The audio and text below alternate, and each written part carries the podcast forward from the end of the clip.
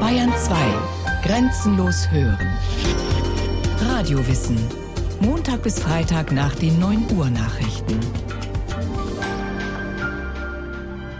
Es war eines Abends in einem der Wirtshäuser im Prater, wohin die Eltern den elf- oder zwölfjährigen Knaben mitzunehmen pflegten, dass uns ein Mann auffiel, der von Tisch zu Tisch ging und für ein kleines Honorar Verse über ein ihm aufgegebenes Thema improvisierte.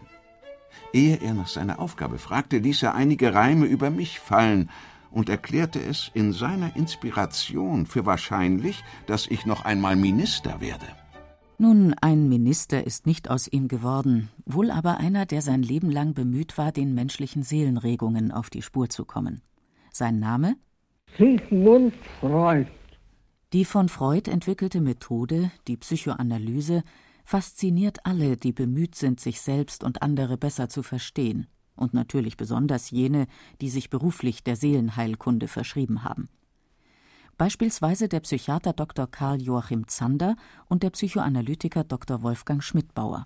Ich habe erst im Verlauf eigentlich dann meiner Ausbildung zum Nervenarzt und dann auch vor allen Dingen in meiner praktischen Erfahrung mit Patienten begriffen, dass das, was Freud entdeckt hatte und seine Gedankenwelt für mich heute mit zu dem Wichtigsten gehörte, was überhaupt letztendlich im 19. und 20. Jahrhundert gedacht worden ist. Und ich glaube, das hat eine Revolution des Denkens und unseres Verständnisses von der Welt und vom Menschen eigentlich in Gang gebracht. Freud war eine sehr eindrucksvolle Persönlichkeit, haben alle Leute erzählt, die ihn persönlich auch gekannt haben. Und er ist auch meines Erachtens ein wirklich großartiger Schriftsteller. Und ich denke, nachdem die Psychoanalyse ja eine Methode ist, sich mit der Geschichte von Personen sehr ausführlich und geduldig zu beschäftigen, liegt es ja sehr nahe, wenn man nun was über die Psychoanalyse wissen will, dass man sich halt dann anfängt, äh, sich mit Freud zu beschäftigen. Freud selbst meinte allerdings, mein Leben ist nur von Interesse in seiner Beziehung zur Psychoanalyse. Sigismund Schlomo Freud wurde am 6. Mai 1856 in Freiberg in Mähren geboren. Meine Eltern waren Juden. Auch ich bin Jude geblieben. Auf dem Gymnasium war ich durch sieben Jahre Primus, hatte eine bevorzugte Stellung, wurde kaum je geprüft. Schon als Achtjähriger hatte er begonnen, Goethe und Shakespeare zu lesen. Um ungestört zu sein, aß er sogar manchmal abseits vom Familientrubel. Das Klavier seiner Schwester Anna wurde aus dem Haus geschafft, weil ihm der Übungslärm auf die Nerven ging. Als Freud die Schule verließ, sprach er nicht nur Latein, Griechisch und Hebräisch, sondern auch Englisch und Französisch. Außerdem hatte er angefangen, sich Spanisch und Italienisch beizubringen, ein Hochbegabter, der die Arbeit als Lebenselixier empfand. Intellektuelle Frühreife, Gewissenhaftigkeit, Fleiß und der Drang, ständig produktiv zu sein, das alles sind Eigenheiten, die er später den zwanghaften Persönlichkeiten zurechnen wird. Falls er jemals an einer Neurose leiden sollte, vertraute er seinem späteren Schüler C.G. Jung einmal an, würde das wohl eine Zwangsneurose sein. Doch zurück zu Freuds frühen Jahren. Ich bin das Kind von ursprünglich wohlhabenden Leuten. Als ich ungefähr drei Jahre alt war, trat eine Katastrophe in dem Industriezweig ein, mit dem sich der Vater beschäftigte. Er verlor sein Vermögen, und wir verließen den Ort notgedrungen, um in eine große Stadt überzusiedeln. Wien also, die Stadt, der Freud ein Leben lang in einer Mischung aus Hass und Liebe verbunden bleiben sollte. Sein Gefängnis, wie er es manchmal nannte. Hier wussten die konservativen und antisemitischen Kräfte zu verhindern, dass er eine Universitätskarriere machte.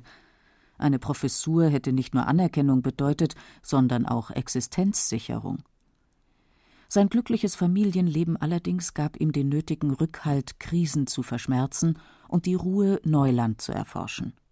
In Wien gelang es ihm dann auch, mit Hilfe seiner Anhänger, die psychoanalytische Bewegung ins Leben zu rufen. Doch so weit sind wir noch nicht. Obwohl wir in beengten Verhältnissen lebten, verlangte mein Vater, dass ich in der Berufswahl nur meinen Neigungen folgen sollte. Die Universität, die ich 1873 bezog, brachte mir zunächst einige fühlbare Enttäuschungen. Vor allem traf mich die Zumutung, dass ich mich als minderwertig und nicht volkszugehörig fühlen sollte, weil ich Jude war. Aber eine für später wichtige Folge dieser ersten Eindrücke von der Universität war, dass ich so frühzeitig mit dem Lose vertraut wurde, in der Opposition zu stehen. Eine gewisse Unabhängigkeit des Urteils wurde so vorbereitet. Nach Abschluss des Medizinstudiums interessierte sich Freud zunächst einmal besonders für die Zoologie. Im Physiologischen Institut Ernst Wilhelm von Brückes erforschte er die Geschlechtsdrüsen der Aale und das Nervensystem der Neunaugenlarven. Dass er die Flussfische aufgab und zu den Menschen zurückfand, ist Martha zu verdanken.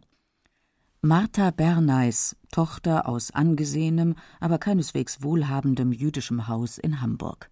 Martha, das süße Mädchen, das beim ersten Zusammentreffen trotz allen Sträubens meinen Sinn gefangen nahm, um das ich zu werben mich fürchtete, und das im hochsinnigen Vertrauen mir entgegenkam, den Glauben an meinen eigenen Wert mir erhöht und meine Arbeitskraft mir geschenkt hat, als ich ihrer am dringendsten bedurfte. Nicht zuletzt, weil das Paar die meiste Zeit seiner vierjährigen Verlobungszeit räumlich voneinander getrennt war, aber auch weil damals das Ausleben erotischer Bedürfnisse vor der Ehe in bürgerlichen Kreisen verpönt war, hieß es, sich in sexueller Enthaltsamkeit zu üben. Sublimierung, vorübergehender Triebverzicht also, so Freud später, macht seelisches Wachstum und kulturellen Fortschritt erst möglich. Doch in den Brautbriefen ist das noch keine fundierte Theorie, sondern schmerzhafte persönliche Erfahrung. Wir entbehren, um unsere Integrität zu erhalten. Wir sparen mit unserer Gesundheit, unseren Erregungen, wir heben uns für etwas auf, wissen selbst nicht für was. Und diese Gewohnheit der beständigen Unterdrückung natürlicher Triebe gibt uns den Charakter der Verfeinerung.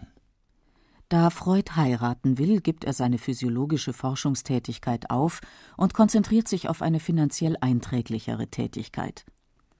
Um sich als Nervenarzt weiterzubilden, reist er durch halb Europa. Nach Paris zieht es ihn besonders. Dort therapiert Jean-Martin Charcot Fälle von Hysterie mit Hypnose und Suggestion. Charcot, der einer der größten Ärzte, ein genial nüchterner Mensch ist, reißt meine Ansichten und Absichten einfach um. Nach manchen Vorlesungen gehe ich fort mit neuen Empfindungen vom Vollkommensein.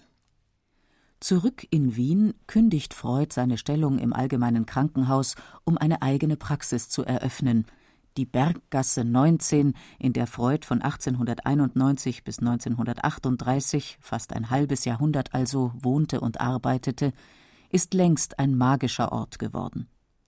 Wohnung und Praxis sind originalgetreu eingerichtet und vermitteln so sehr authentisch das Lebensgefühl vergangener Zeiten. Wenn man von der Behandlung Nervenkranker leben wollte, musste man offenbar ihnen etwas leisten können. Mein therapeutisches Arsenal umfasste nur zwei Waffen, die Elektrotherapie und die Hypnose. Es machte sich so ganz natürlich, dass in den ersten Jahren meiner ärztlichen Tätigkeit von den mehr zufälligen und nicht systematischen psychotherapeutischen Methoden abgesehen, die hypnotische Suggestion mein hauptsächlichstes Arbeitsmittel wurde.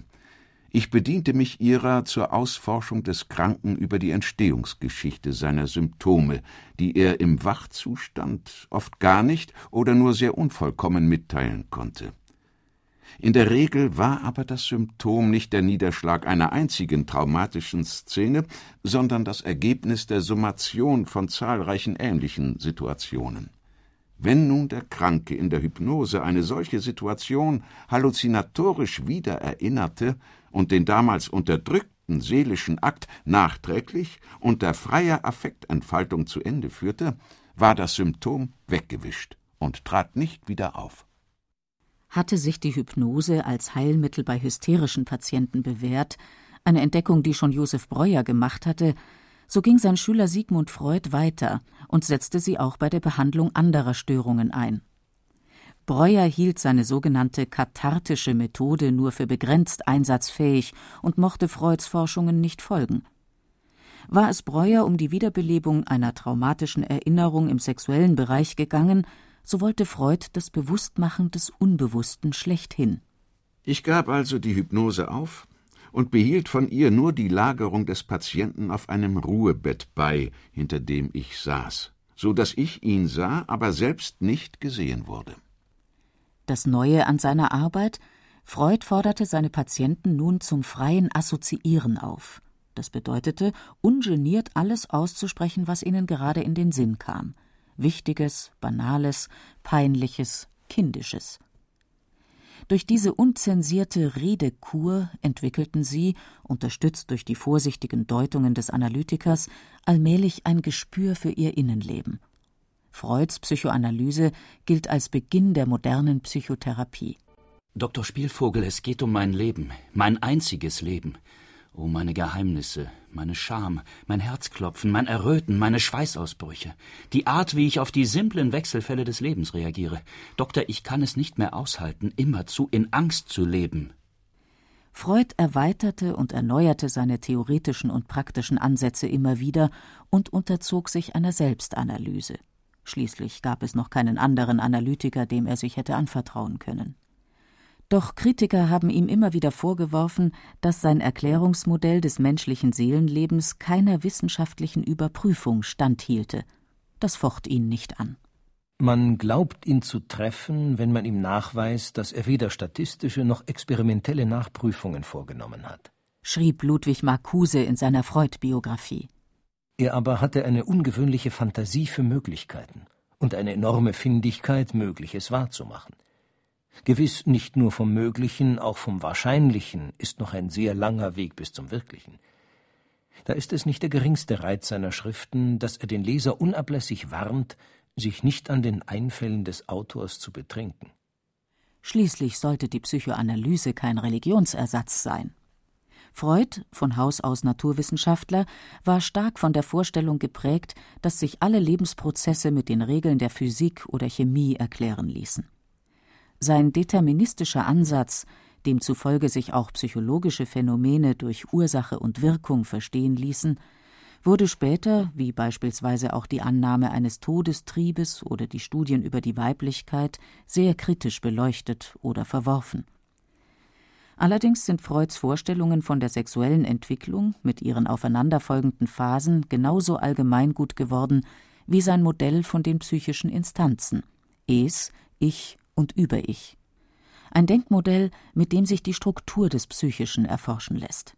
Die älteste dieser psychischen Instanzen nennen wir das Es. Sein Inhalt ist alles, was ererbt ist. Das Ich hat die Aufgabe der Selbstbehauptung als Niederschlag der langen Kindheitsperiode, während der der werdende Mensch in Abhängigkeit von seinen Eltern lebt, bildet sich in seinem Ich eine besondere Instanz heraus, in der sich der elterliche Einfluss fortsetzt. Sie hat den Namen des Über-Ichs erhalten. Eine Handlung des Ichs ist dann korrekt, wenn sie gleichzeitig den Anforderungen des Es, des Über-Ichs und der Realität genügt also deren Ansprüche miteinander zu versöhnen weiß. Wir alle können wohl aus eigener Erfahrung bestätigen, wie gut wir uns fühlen, wenn wir im Einklang mit uns und unseren Bezugspersonen sind. Freuds Erkenntnisse mögen manchmal wie Binsenweisheiten klingen, das zeigt aber nur, wie weit uns Freud geprägt hat, direkt und indirekt. Auch Kunst und Literatur sind durch Freuds Wirken bereichert worden. Ohne Freud hätte auch Irwin D. Yellum seinen Roman Die rote Couch nicht schreiben können. Ernest war gern Analytiker. Tag für Tag ließen ihn seine Patienten in den verborgensten Winkeln ihres Lebens stöbern. Tag für Tag tröstete er sie, teilte ihre Sorgen und linderte ihre Verzweiflung. Mit seinen Schülern Jung und Ferenczi reist Freud 1909 nach Amerika. Damals war ich erst 53 Jahre alt, fühlte mich jugendlich und gesund. Der kurze Aufenthalt in der neuen Welt tat meinem Selbstgefühl überhaupt wohl. In Europa fühlte ich mich geächtet. Hier sah ich mich von den Besten wie ein Gleichwertiger aufgenommen. Die Psychoanalyse war also kein Wahngebilde mehr. Den Durchbruch in Europa hatte Freud mit seiner Traumdeutung erreicht, heute eines seiner populärsten Werke. Aus Träumen die Zukunft zu prophezeien, das praktizierten schon die alten Ägypter und Griechen. Doch Freuds Ansatz bedeutete, mit dem Traumerinnern die Botschaften der Seele zu entziffern. Auch aus anderen Phänomenen des Alltags ließ sich nach Freud auf den psychischen Zustand seiner Patienten schließen, beispielsweise den Fehlleistungen. Und wie sehen Psychotherapeuten von heute die geistige Hinterlassenschaft des genialen Seelenforschers aus Wien? Gehen sie noch seine Wege oder haben sie eigene gefunden? Karl Joachim Zander und Wolfgang Schmidbauer. Man kann ohne Freud im Grunde den Menschen nicht verstehen und man kann auch mein Fachgebiet nicht machen, selbst wenn man pharmakologisch und sonst wie arbeitet.